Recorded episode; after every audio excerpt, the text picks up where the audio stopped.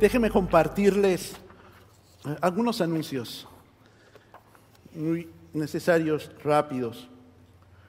Em, en el mes de enero, mis queridos hermanos, arrancamos una campaña de lectura de la Biblia en un año.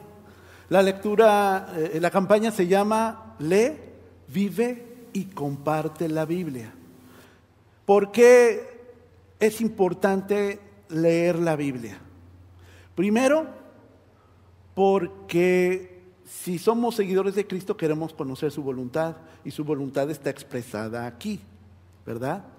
Dos, porque necesitamos guianza, necesitamos fortaleza, porque necesitamos conocer las promesas de Dios, ¿verdad? Y están aquí en la Biblia. Entonces, todos los eh, días lunes a primera hora estamos mandando en, grupos de mensajería las tablas de lecturas bíblicas para que se hagan diario, cuatro porciones de ellas. Pastor, ya me atrasé, ya vamos con dos semanas y no pude leer todo Génesis, o no pude leer la parte de aquí, o ya eh, me quedé solamente en el miércoles. Querido hermano, hermana, yo le invito a que esta semana la retome, tome. Si se atrasó, no vuelva a eso, mi hermano, mi hermana. Empiece desde el lunes. Le voy a decir por qué. La Biblia no es como un libro de texto que se puede leer o que uno no le va a entender si no leyó desde el principio hasta el final. Son muchos libros y en todos la voluntad de Dios está expresada y la palabra de Dios le quiere hablar. Así que empiece ya. No se sienta desanimado porque ya no, ya, ya, se perdió Génesis 1. Olvídelo. Empiece este lunes a leer la palabra de Dios porque va a seguramente empezar otros libros y ahí usted puede empezar a introducirse. Comparta también, mis hermanos, en este chat si hay algún versículo bíblico que le llamó la atención, como se ha pasado, compártalo. Diga, este versículo de Salmos me gustó mucho, lo transcribe para edificarnos todos. ¿Sí, mi hermano? Hermana, lectura de la Biblia en un año, eh, todos los lunes tenemos la nueva tabla. Les invito a que nos unamos y que compartamos lo que aprendemos en ella. Iniciamos un discipulado a las 11 de la mañana que se llama Conociendo mi fe. Este va a durar hasta el mes de marzo. Entonces, mis hermanos, mis hermanas, si usted no ha venido, quiere incorporarse adelante, todavía tengo material impreso para que usted, porque es importante, hermano, este material. Este yo ya sé mucho, pastor. Yo ya tengo mucho tiempo en la iglesia. Bueno, si usted ya tiene mucho tiempo y sabe mucho, entonces usted va a ser parte del equipo de Nueva Vida para poder instruir y enseñar a otros. ¿Verdad? Y están en la misma página en cuanto a lo que conocemos. Si usted sabe, está en un nivel intermedio, usted va a crecer. Y va a tener más firme los fundamentos de lo que usted cree. Si usted sabe muy poquito de la Biblia, entonces usted va a aprender el propósito de Dios en su vida. Les invito, mis hermanos, es un material súper fácil, sencillo, pero profundo en los principios. Todos los domingos a las 11 de la mañana en capilla. También, hermanos, si toda esta situación de, la, de los contagios de la pandemia lo permiten, nuestra idea, hermanos, es reunirnos más seguido para ayudarnos a crecer en la Biblia, pero también para convivir.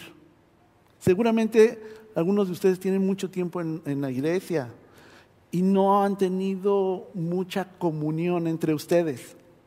Es importante, hermanos, que podamos fortalecer esa comunión, ayudándonos también a crecer en la palabra de Dios todos los segundos domingos de mes, a partir del mes de febrero, si Dios lo permite y todo está bien, las hermanas a las 10 de la mañana se van a reunir en la iglesia para tener un estudio bíblico, pero también un momento de fraternidad entre ellas.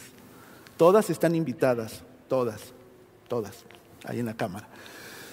Y ah, los varones vamos a tener el mismo espacio los cuartos domingos de mes a la misma hora.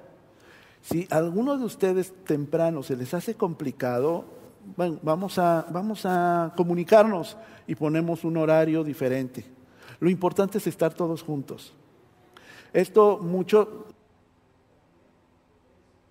bueno, bueno, es eh, me acuerdo que mi hermano, el de hacer el, año pasado, el año nuevo, dice, ay, nada más las mujeres se reúnen, ¿verdad? ¿Qué, ¿Y nosotros qué? Bueno, pues ya vamos a tener un espacio para nosotros. Así que lo quiero ver aquí, en primera fila, mi hermano. Va a ser un momento bien bonito, estoy seguro, y de crecimiento. Segundos domingos de mes, ¿quiénes se van a reunir a las 10 de la mañana? Las sábadas. Los sábados, las mujeres. Y los sábados, cuarto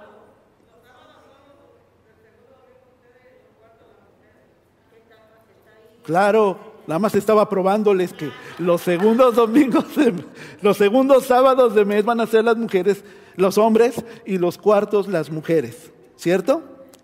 Gracias. ¿Ya ven? ¿Sí les quedó claro? Examen aprobado. tenemos también reuniones de oración, hermanos. De veras es bien importante reunirnos. Es importante interceder los unos por los otros. Hermanos, ahorita, en este tiempo que vivimos, tenemos algunas familias que están padeciendo esta pandemia, esta enfermedad. Algunos directamente, ¿verdad? Eh, y vamos antes de iniciar el, sermón, a orar por estas familias. Pero no sabríamos si estamos desconectados los unos los, de los otros hay dos grupos los viernes, hay uno los lunes, integrémonos todos. Su servidor va a empezar a integrarse también a uno junto con su familia porque necesitamos estar más conectados más que nunca. ¿Sí? Entonces son los días lunes, los días viernes. Uno es hasta por vía telefónica, aunque ya todos debemos entrar a esta situación del Zoom de acuerdo a los tiempos que vivimos todo. Este yo no sé, es que yo no le entiendo eso, hermanos, pues tenemos que entenderle. Mire, hermano, no hay excusa. Mi mamá de 73 años, que nunca había agarrado una computadora en su vida, debido a la pandemia, sobre todo el año 2020, uh, cuando estuvo tan fuerte, tuvo que aprender porque estaba aislada. Ella vive sola y agarró el teléfono, con sus, tiene sus dedos artritis y ahí con sus deditos chuequitos ahí, vio cómo se conectó, bajó la aplicación porque quería asistir a sus clases de la Biblia y porque quería entrar a los servicios y ver a su hijo. Entonces, eh, conectémonos. Son los avisos que quiero compartirles, mis hermanos. Eh, si hay una petición también de oración, ahí están las tarjetas de conexión. Bueno, no las veo, pero mi hermano Felipe las tiene. Si alguien las quiere, para que pongan ahí alguna petición de oración, los nos reunimos los pastores de los diferentes campus para orar por esas peticiones. ¿Sí? Oremos. Señor, te queremos dar gracias por tantas cosas que tú has dado, Señor.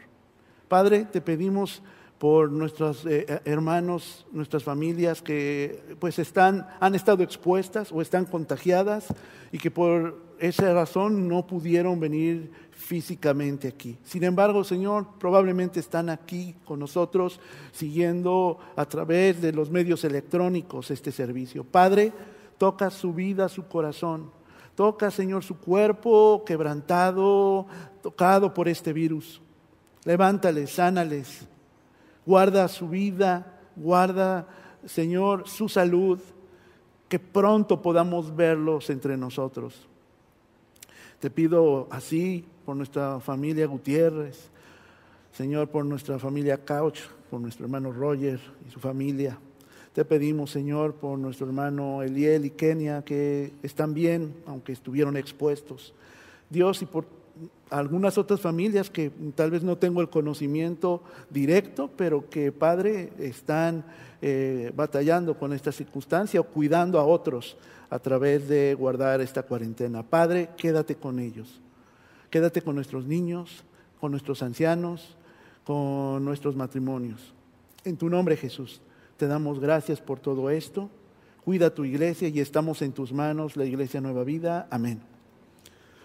Muy bien, nuestros niños tienen un tiempo, van a tener eh, un tiempo para eh, ver alguna película, especialmente de niños cristiana, tener algunas actividades, pueden salir con mi esposa, ahí todos nuestros niños. Ok, muy bien.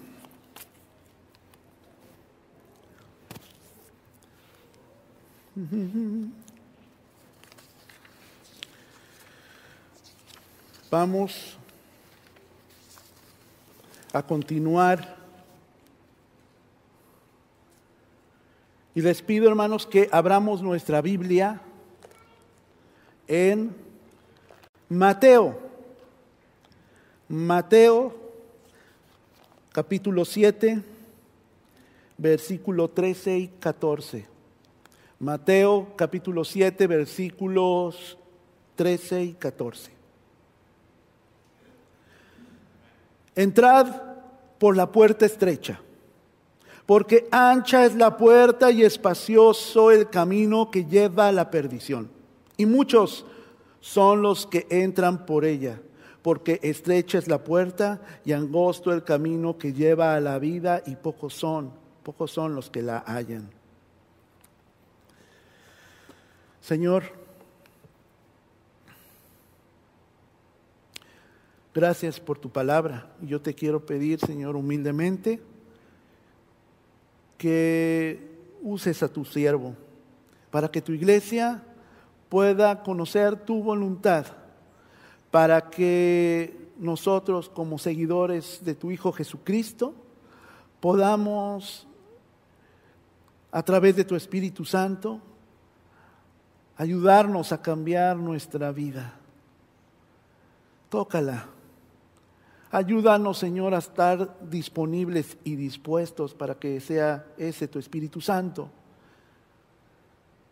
que nos ayude a transformar lo que a nosotros por mucho tiempo hemos intentado, pero no hemos podido. Dios, haz tu obra en mí como lo cantamos, porque si cantamos también yo vivo para ti, Padre Santo, que esa sea una realidad en nuestra vida que todo nuestro ser, que nuestro respirar te glorifique Dios. Padre, también dame la convicción, si todavía no la tengo, para hacer esos cambios que necesito hacer en mi vida. En tu nombre Jesús, amén. Muy bien. Es difícil en este tiempo de, de principios de año, de muchas ofertas, cuando uno dice, bueno, ahorita tal vez es el tiempo para ir y escoger lo que necesito para vestirme, para ir al trabajo, para hacer algún trabajo en casa, ¿verdad? Necesitas algunas herramientas, eh, algunas máquinas que comprar. Aprovechas esta época porque es el tiempo donde hay descuentos, ¿verdad? Necesitas unos nuevos zapatos. Y hay tantas opciones que te pruebas y te pruebas. Bueno, a lo mejor yo me estoy proyectando, ¿verdad, hermanos? Porque yo sí soy de los que voy y veo esto y veo el otro y digo, ay, pero esta talla deberían ser estándares en todas, este 10 me queda más grande que aquí y allá, este, ah, esta camisa puede ser, esta no, y uno se tarda mucho tiempo. Probablemente hay unos que no les preocupa la ropa y escogen lo que quieren, pero eh, al final hay, elegir es difícil, sobre todo cuando hay cosas que te importan. Elegir para otros, ¿verdad? Algún regalo, algún presente, porque le amas y porque quieres que realmente lo que tú le obsequias sirva. Bueno,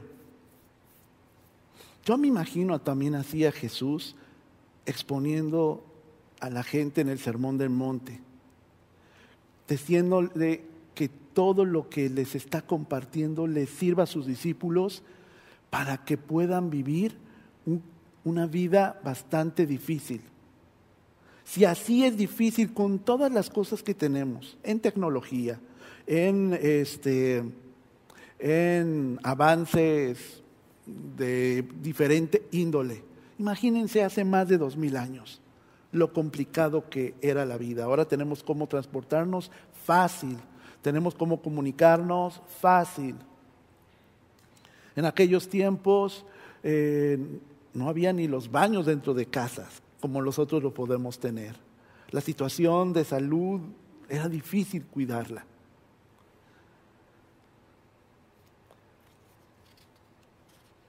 Jesús quiere, hermanos, que, eh, que, como aquellos discípulos que estaban escuchando estas palabras de Él, ayudarles a que las decisiones que importan las tomaran de acuerdo a lo que Él estaba compartiendo en su Evangelio.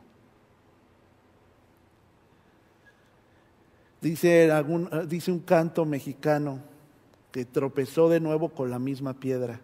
Jesús precisamente no quería eso. Que siguiéramos dándonos topes con pared. Porque él sabía las tentaciones, él había experimentado, él sabía en carne propia todo lo que podía tentarle, pero también conocía quién era su padre. Jesús estaba diciéndoles, bienaventurados, ¿verdad?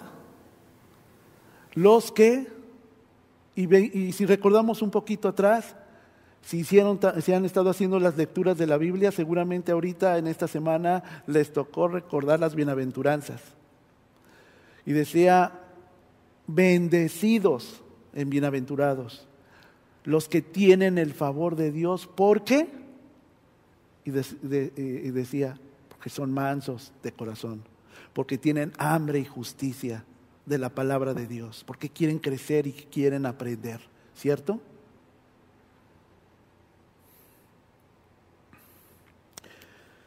Bueno, si somos seguidores de Cristo Jesús, ¿qué clase de discípulos somos? Y me gustó lo que leí en un comentarista y así lo titulé el sermón del día de hoy. ¿Somos discípulos del monte o discípulos del montón? Dice en lo que leímos, entrad. Entrar, hermanos, evoca una acción de los discípulos, de nosotros. Dice, entrad por la puerta estrecha.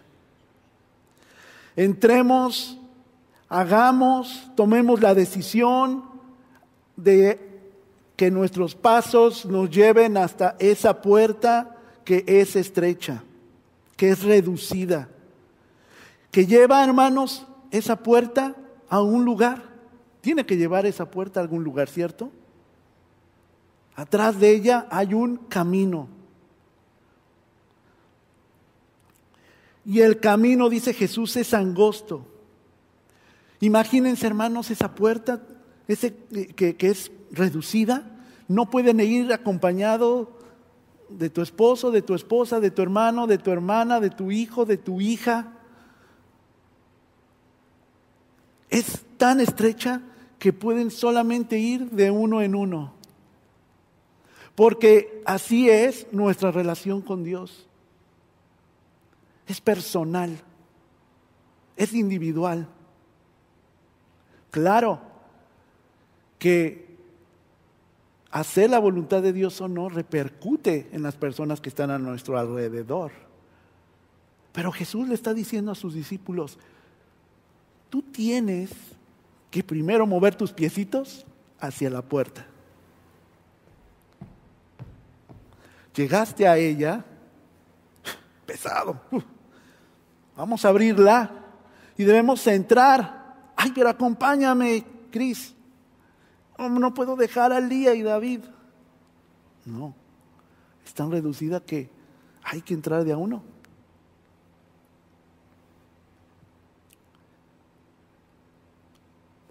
En la puerta angosta, hermanos, nuestra relación con Dios no se hereda, no se transmite con un tocar sus cabezas. Tenemos que cada uno tener una relación con Él. Cada uno tiene que experimentar su fe, exponerla ante Dios y pedirle que le ayude a crecer y obedecer.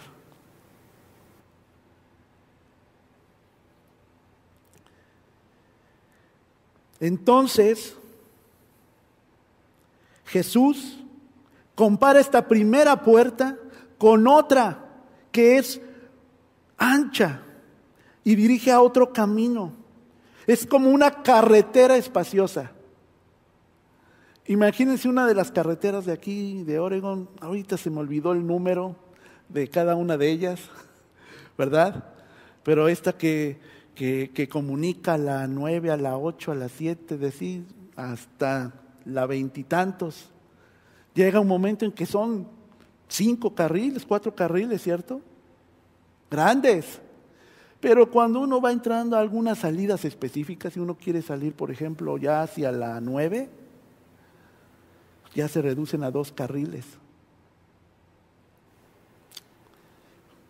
Pero imagínense que vamos en la amplia, en la ancha. Hay espacio para todo, ¿cierto? Para moverse, si uno se quiere cambiar de carril y se quiere ir de aquí hasta allá y si no hay tráfico, es fácil. Pero esta carretera amplísima lleva, dice, a la perdición.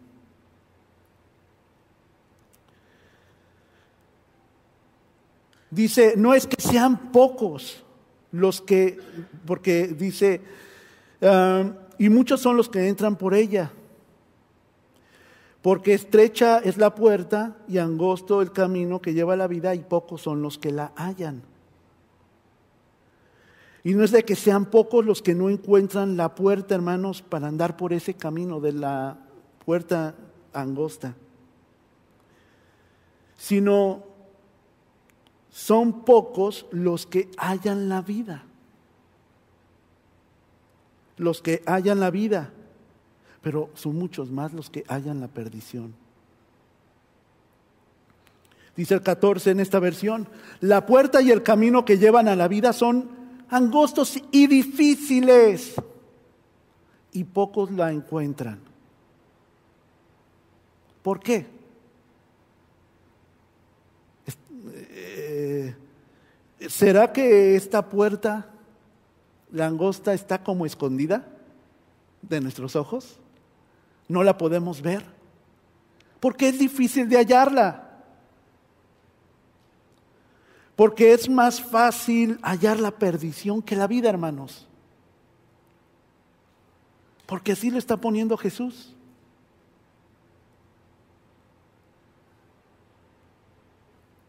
Para tomar malas decisiones, hermanos, fácil. Simplemente tenemos que dejar de hacer lo que sabemos que tenemos que hacer.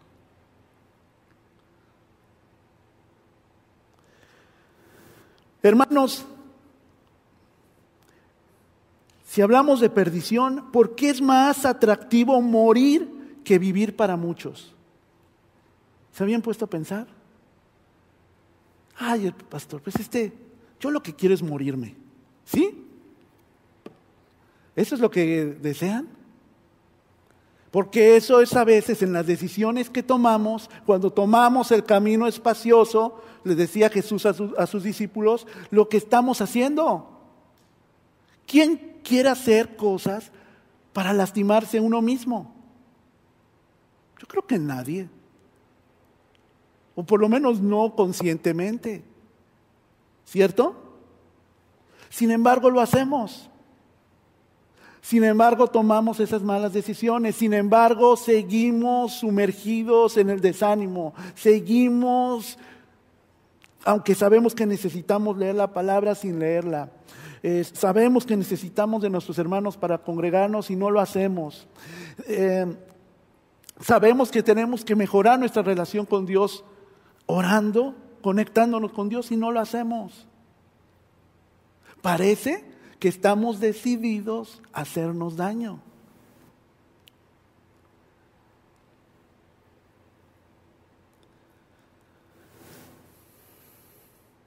¿Qué concepto entonces, hermanos, tenemos de la vida? ¿Por qué la estamos menospreciando, haciendo a un lado con nuestra vida y nuestras acciones, con nuestros pensamientos y nuestros sentimientos?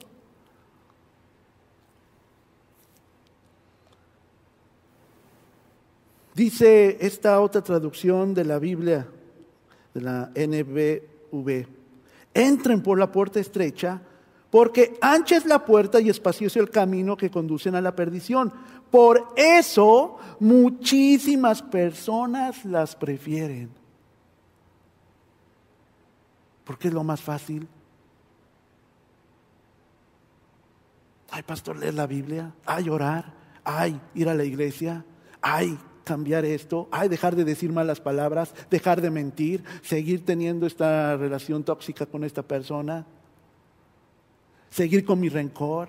Es más fácil hacerlo, dejarnos llevar.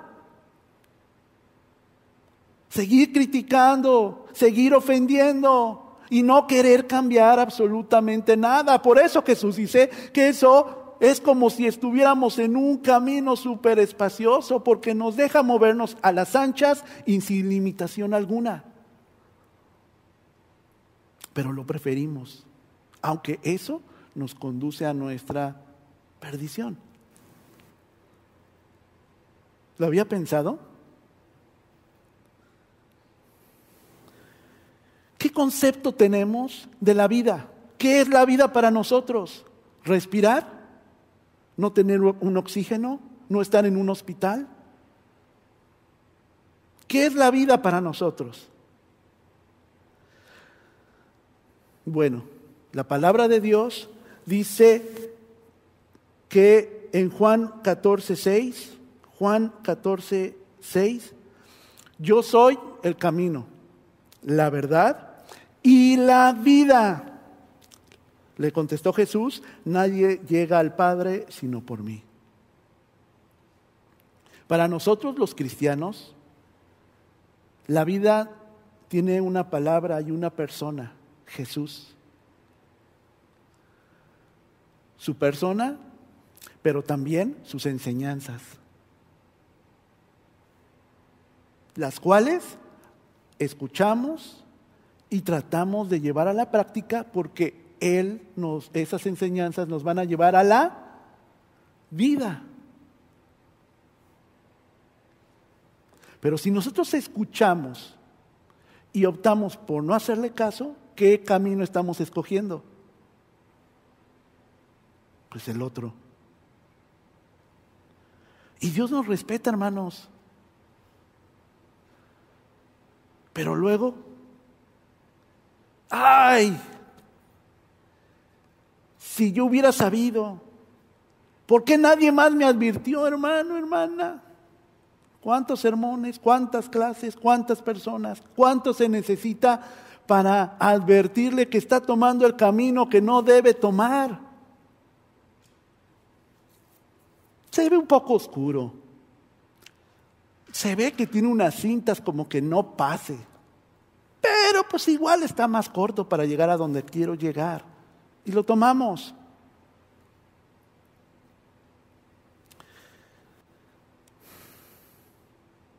Hermanos, preferimos dar la vida por lo que nos causa satisfacción, aunque eso nos mate.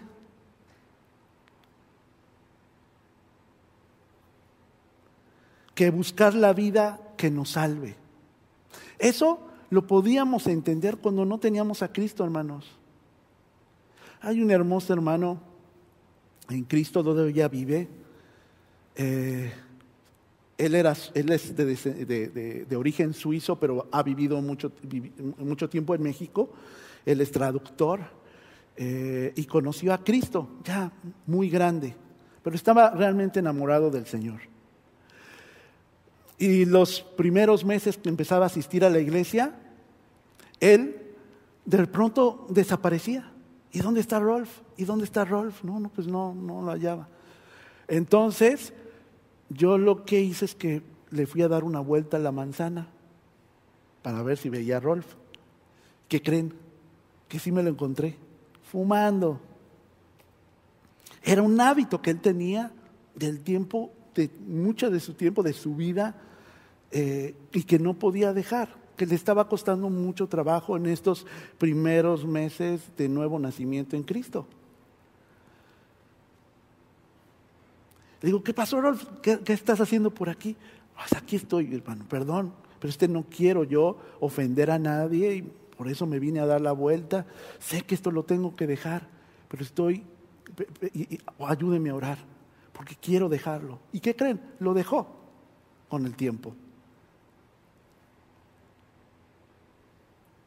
Porque él sabía que esas cosas ya no pertenecen a su nuevo estilo de vida, porque le hace daño. Lastima su organismo, sus pulmones. Y a las personas que tenía al lado, su, su esposa padecía de los pulmones. Ese vicio era directamente perjudicial para su esposa Marisela.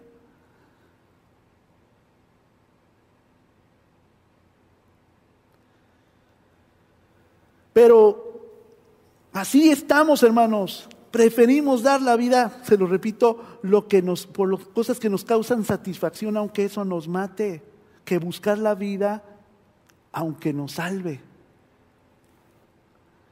¿Qué nos condenó, hermanos, a la destrucción? ¿Qué fue? Pues el pecado, en el cual vivimos, en el cual nos gusta ensancharnos y no abandonarlo. Aunque eso me esté lastimando a mí y esté lastimando a las personas que están a mi alrededor. El, el, pecado es andar, hermanos, en esa carretera espaciosa que lleva a la muerte. Dice esta otra versión, solo puedes entrar en el reino de Dios a través de la puerta angosta. ¿Cómo se llama esta serie, hermanos? De, que le llamamos el Sermón del Monte. Viviendo el reino. Porque el reino no tenemos que esperar a estar en la presencia del Señor. Los cristianos experimentamos el reino de Dios aquí, ahora, en esta vida, con esta carne. La cual sometemos a la soberanía de Dios y al Espíritu Santo para que Él cambie y transforme. Solo puedes entrar en el reino de Dios, entonces dice esta versión, a través de la puerta angosta. La carretera al infierno es un highway de cinco carriles.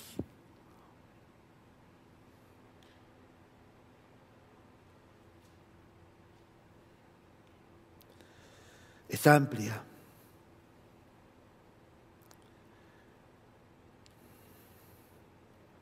Entonces, ¿qué es la vida? Es el camino, la verdad y la vida, Jesús. Un fariseo, hermanos, queriendo tentar a Jesús, le preguntó, ¿qué tenía que hacer para tener la vida eterna? Jesús le contestó con otra pregunta, ¿qué dice la ley sobre eso y qué entiendes tú? Y él contestó, pues amar al Señor con todo tu corazón, con tu alma, con todas tus fuerzas y amar al prójimo como a mí mismo. Y Jesús le confirmó, está bien, ya sabes, hazlo y vivirás. Fíjense, vamos a Lucas 10, 25, 28, porque me ven y como que no me creen. Lucas 10, 25, 28. En esto se presentó un experto en la ley y para poner a prueba a Jesús le hizo esta pregunta. Maestro, ¿qué tengo que hacer para heredar la vida eterna? Jesús replicó, está escrito en la ley, ¿cómo la interpretas tú? Ah, ¿Qué está escrito en la ley? ¿Cómo la interpretas tú? Como respuesta el hombre citó, Ama al Señor tu Dios con todo tu corazón, con todo tu ser, con todas tus fuerzas y con toda tu mente. Y ama a tu prójimo como a ti mismo. Este sabía la ley porque esto viene en Deuteronomio. Bien contestado le dijo Jesús, haz esto y vivirás.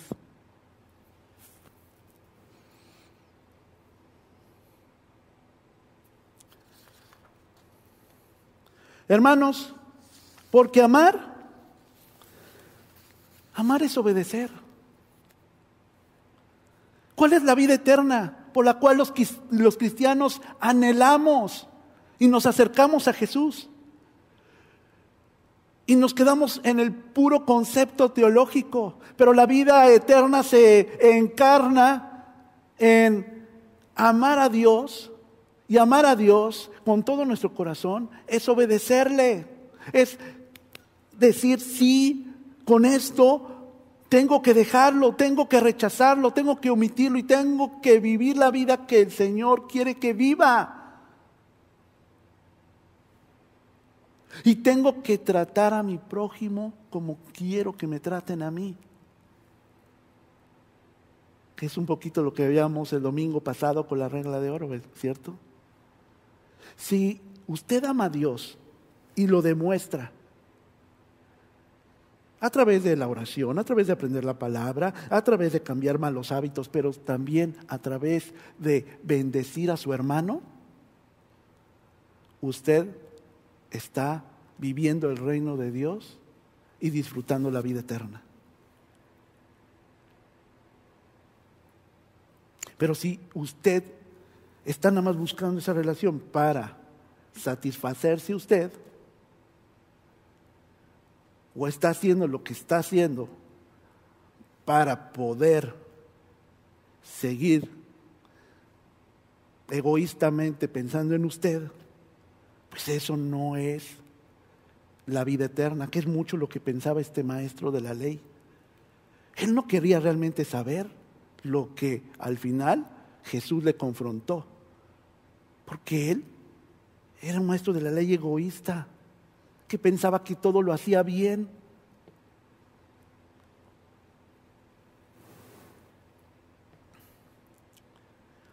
Amar es obedecer. Dice Juan 14, 23, 24. Juan 14, 23, 24. Jesús le, eh, le contestó, el que me ama obedecerá mi palabra y mi Padre lo amará y haremos nuestra morada en él. El que no me ama no obedece mis palabras, pero estas palabras que ustedes oyen no son mías, sino del Padre que me envió. Por esta versión que se traduce del versículo 4 de la PDT, déjenme leérselas. En cambio, la puerta que lleva a la verdadera vida es angosta, el camino muy duro, y solo unos pocos la encuentran. Porque esos pocos están dispuestos a sacrificar su yo a, sacrificar lo que tengan que hacer a un lado para que Dios transforme sus vidas.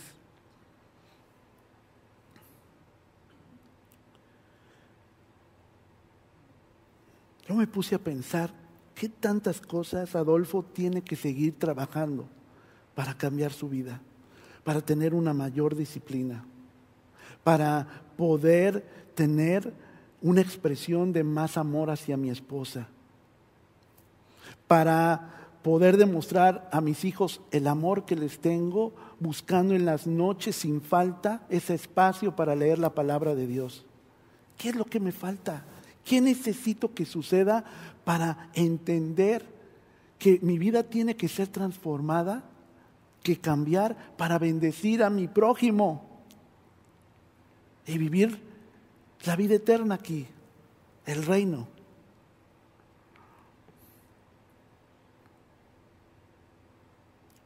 Bueno, este mismo pasaje está en Lucas 13, 23. Y le, pregunta, le preguntan a Jesús, antes de que respondiera esto, si serán pocos los que se salven. Seguramente, hermanos, quien le preguntó estaba consciente que tenía que ser salvado, rescatado. ¿no? Él se sentía como perdido, de una forma, no, entiendo por qué le preguntaría a Jesús, Señor, ¿van a ser poquitos los que se salven?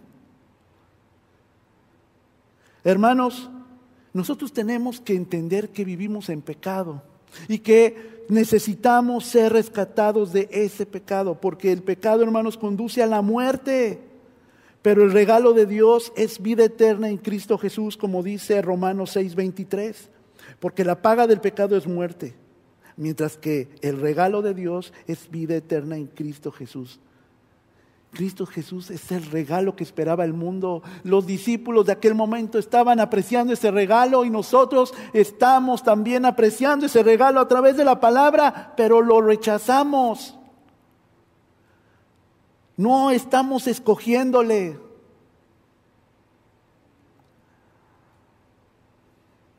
El pecado, hermanos, está no solo en aquel que también hace lo malo, sino también en aquel que sabe hacer lo bueno, pero no lo hace. Porque usted podría decir, yo no sé, hago nada, ni le estoy este, eh, haciéndole daño a nadie. Es más, ni le hablo, ni le meto, a nadie le hablo, pues. ¿A quién le puedo yo hacer daño si ni me meto con él, ni me importa su vida. Pero qué tremendo lo que dice ahí en Santiago 4, 17. Así que comete pecado todo el que sabe hacer el bien y no lo hace. Todo el que sabe que tiene que cambiar una actitud, una decisión, una circunstancia y no lo hace, también comete pecado. Está escogiendo el otro camino, el fácil, el no meterse en problemas. Prefiere nada más tener el problema de conciencia. Entonces, hermanos, preferimos morir que vivir. O preferimos a Cristo por encima del pecado. Hermanos, ¿qué vamos a escoger? ¿La senda de la vida o de la muerte? Porque nuestra verdadera identidad, hermanos, es ser un verdadero discípulo de Cristo. Y el discípulo de Cristo acepta las demandas del señorío de Jesús en nuestra vida.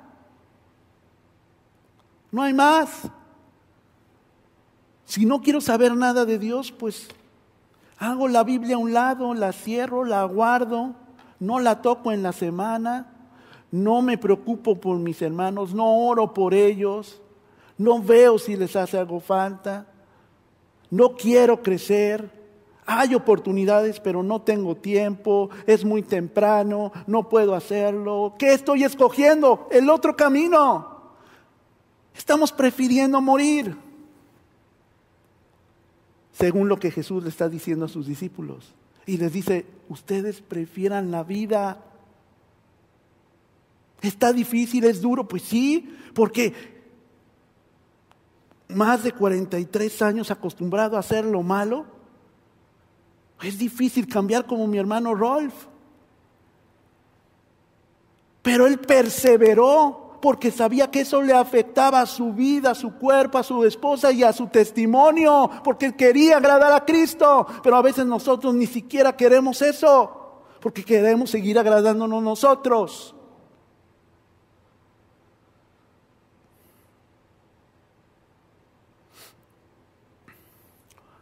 Hay dos maneras de edificar nuestra vida, o es con Cristo, sin Cristo. El desafío de los discípulos de aquel tiempo es edificarla sobre Jesús, quien es el fundamento, quien es la roca, pero también para nuestro tiempo. Entonces Jesús lo que pide a sus discípulos es que examinen su vida para asegurarse de que no son solamente meros profesantes, meros seguidores, discípulos del montón.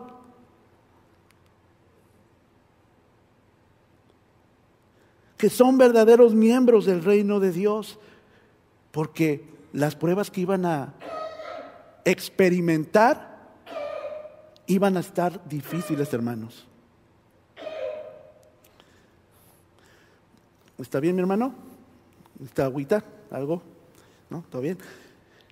Las pruebas que iban a experimentar iban a ser difíciles.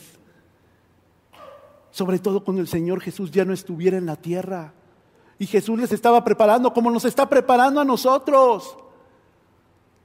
Hermano, ¿qué va a hacer si uno de sus hijos se va de su casa y dice que ya no cree en Jesús y que además los desprecia? ¿Cómo va a reaccionar? ¿Desheredándolo? ¿No te vas a llevar el coche? ¿No te voy a dar nada? Si te vas, olvídate de nosotros. ¿Cómo vamos a reaccionar? ¿Estamos preparados para las pruebas? ¿Que alguno de nuestros familiares enferme o nosotros mismos? ¿Cómo vamos a reaccionar? ¿Qué vamos a hacer? ¿Qué camino vamos a preferir tomar?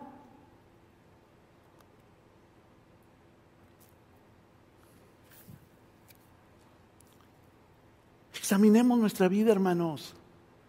¿Está a gusto con lo que sabe, con lo que entiende, con lo que hace, con lo que vive, con quien lo identifican? Me encantó el segundo canto, no lo había escuchado.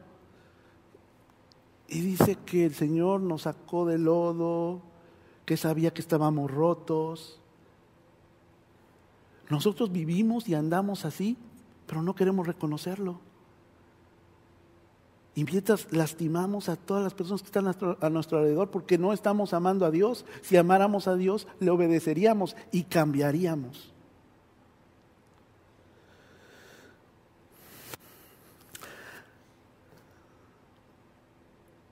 Hermanos, ¿estamos con Jesús? ¿O nuestro comportamiento parece que estamos contra Jesús? La puerta y el camino estrecho son mucho más restringidos porque se limitan a alguien, a una sola opción, Cristo, y su forma de hacer discipulado. El suyo es el camino de la minoría, puesto que pocos se atreven a abandonar la opinión que los demás quieren que todavía conserven de Él y la de sus propios deseos. Jesús, hermanos, es la puerta estrecha, la que uno tiene que pasar de uno en uno, por la que transitan solamente los que le quieren seguir. El camino del discipulado, hermanos, se extiende a lo largo de nuestros años, a través de nuestra vida, a través de seguir aprendiendo. Uno nunca debe seguir, de, tener, dejar de tener ese anhelo por aprender, aunque tenga mucho tiempo de escuchar de Dios. Ahora en el tiempo de discipulado le digo, hermanos, gracias a Dios porque yo sé que aquí hay personas que tienen diferente nivel de conocimiento de Dios, de la Biblia. Pero si eh, usted está entrando aquí, venga con una actitud de alumno, de querer aprender inclusive su servidor. Porque es la única forma en que podemos consolidar lo que Jesús quiere hacer con su iglesia.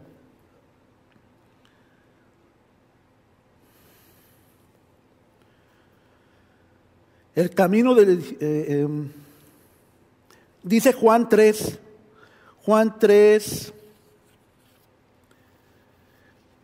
17 al 20.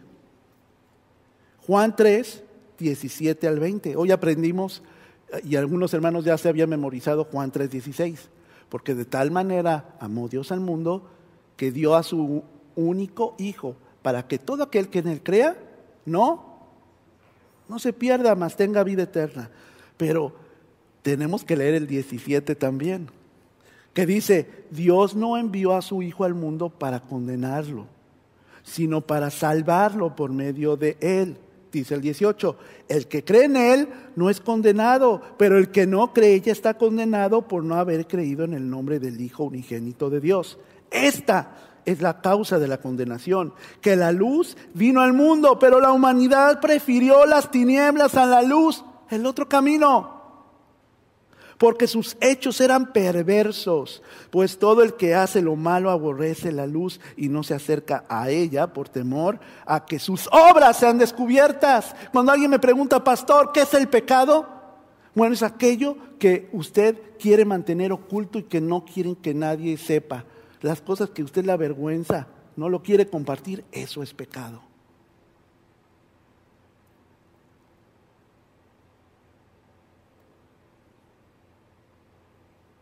Jesús lo que nos está invitando, hermanos, es a salir de la muerte para entrar a la vida, a Jesús, donde encontraremos todo lo que necesitamos. Y todo, hermano, es todo.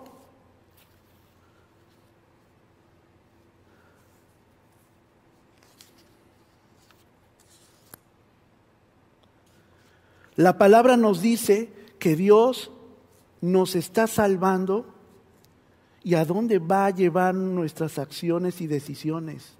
Déjenme leerles unos pasajes muy cortos. Dice Mateo 25, 46. Mateo 25, 46. Aquellos irán al castigo eterno y los justos a la vida eterna. Juan 5, 28, 29. No se asombren de esto, porque viene la hora en que todos los que están en los sepulcros oirán su voz y saldrán de allí. Los que han hecho el bien resucitarán para tener vida, pero los que han practicado el mal resucitarán para ser juzgados.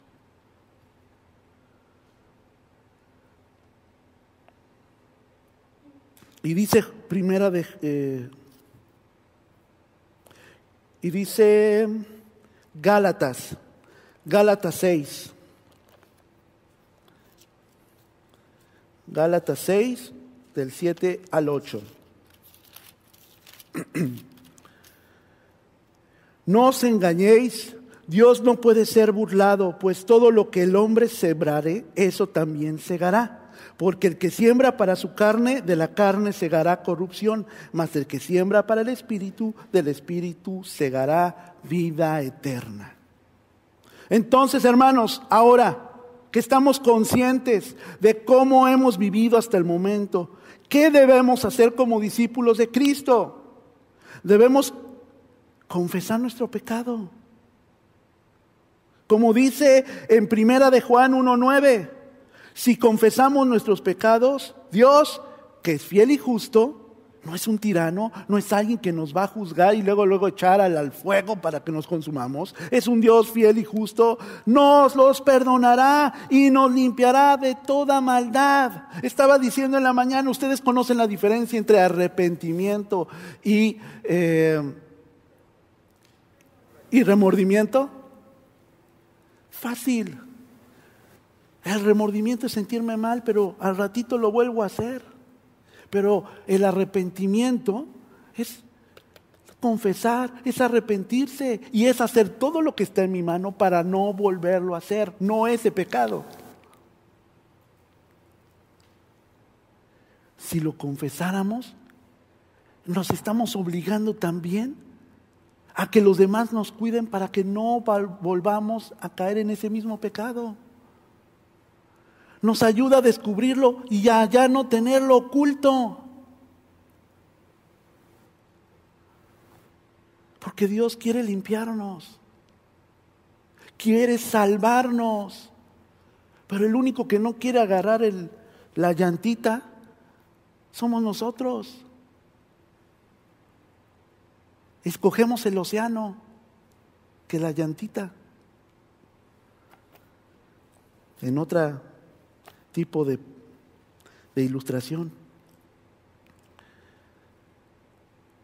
Debemos cambiar nuestra forma de vivir. Dice Hechos 3:19. Por tanto, para que sean borrados sus pecados, arrepiéntanse y vuélvanse a Dios a fin de que vengan tiempos de descanso de parte del Señor.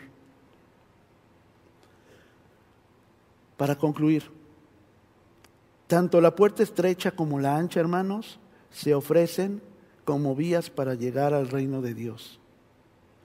La puerta estrecha, hermanos, es la fe, que solamente dirige a Jesús. Está constreñida, es precisa. Esta representa la verdadera salvación según lo dispuesto por Dios. Esta conduce a la vida eterna. Pero la puerta ancha representa todo aquello que me da vergüenza presentar a los ojos de los demás y lo oculto, todo lo que quiero aferrarme, aunque me distancie de Dios y que tiene un destino cierto, la muerte, la destrucción o la condenación. Hermanos, la muerte es lo único seguro que tenemos los, los seres humanos, ¿cierto? ¿Cierto? Es lo único que tenemos, que yo no voy a estar para siempre. Yo me acuerdo que de chiquito, tendría seis años, yo le decía a mi mamá, mamá, yo, yo no pienso en la muerte, yo pienso que siempre voy a estar aquí en la tierra, con mis ojos viendo todo. Y me decía mi mamá, hijo, no debes pensar así, tú vas a morir, yo voy a morir. No vamos a estar aquí. Es lo único que tenemos seguro y lo que sembremos en esta tierra. Por eso Jesús les dice, si han escuchado todo esto que he expuesto, que estamos al final de, este sermón del monte, de estas palabras donde están los discípulos, y ya está a punto de despedirlos, dice, tengan que hacer la última decisión, cambiar su vida, porque este mundo es duro. Y si ustedes son mis discípulos, escúchenme, obedezcan, amen al Señor y bendigan a su prójimo. Aparten el egoísmo.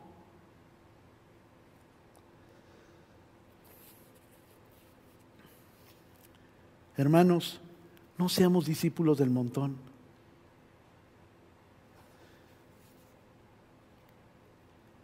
Experimentemos el poder de Dios. Él puede sanar.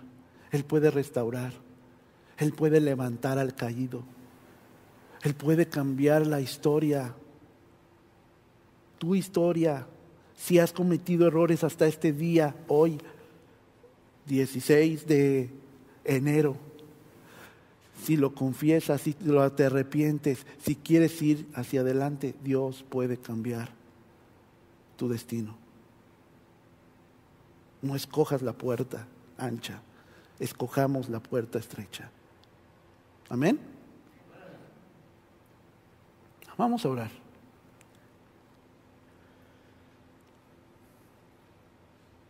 Saben que no soy de los pastores que cada domingo hago un llamado. Pero hoy quiero desafiarle, mis hermanos. que si usted quiere llevar sus pies para entrar hacia la puerta estrecha y depender del Señor, hoy lo haga. Hoy tome esa decisión. Probablemente la puede tomar otro día, pero yo no le puedo asegurar que esté o que no esté. Pero hoy sí, hoy lo estoy viendo.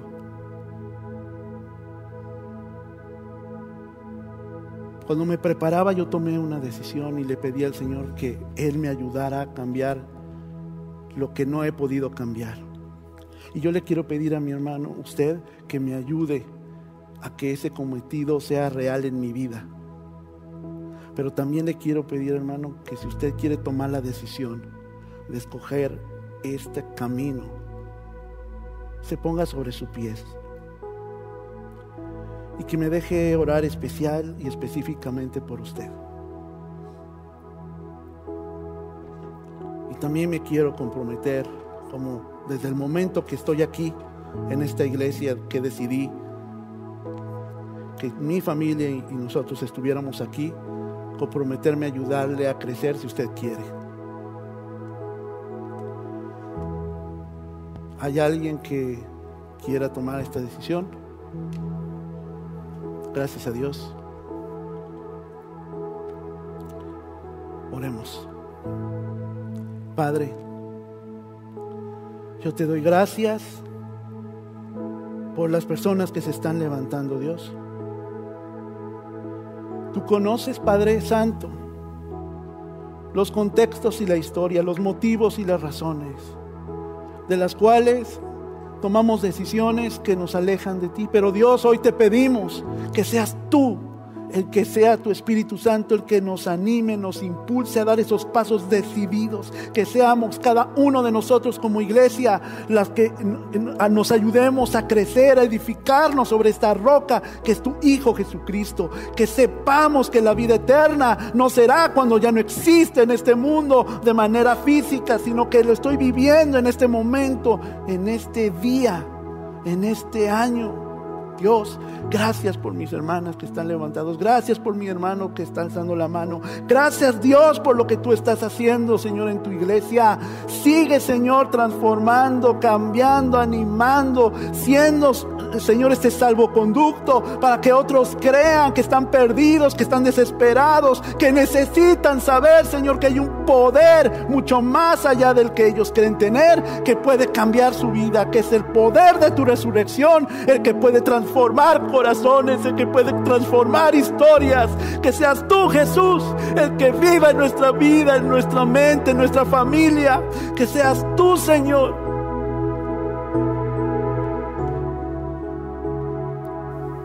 que seas tú, Señor, el destino de nuestra vida, de nuestra adoración, de nuestra confianza.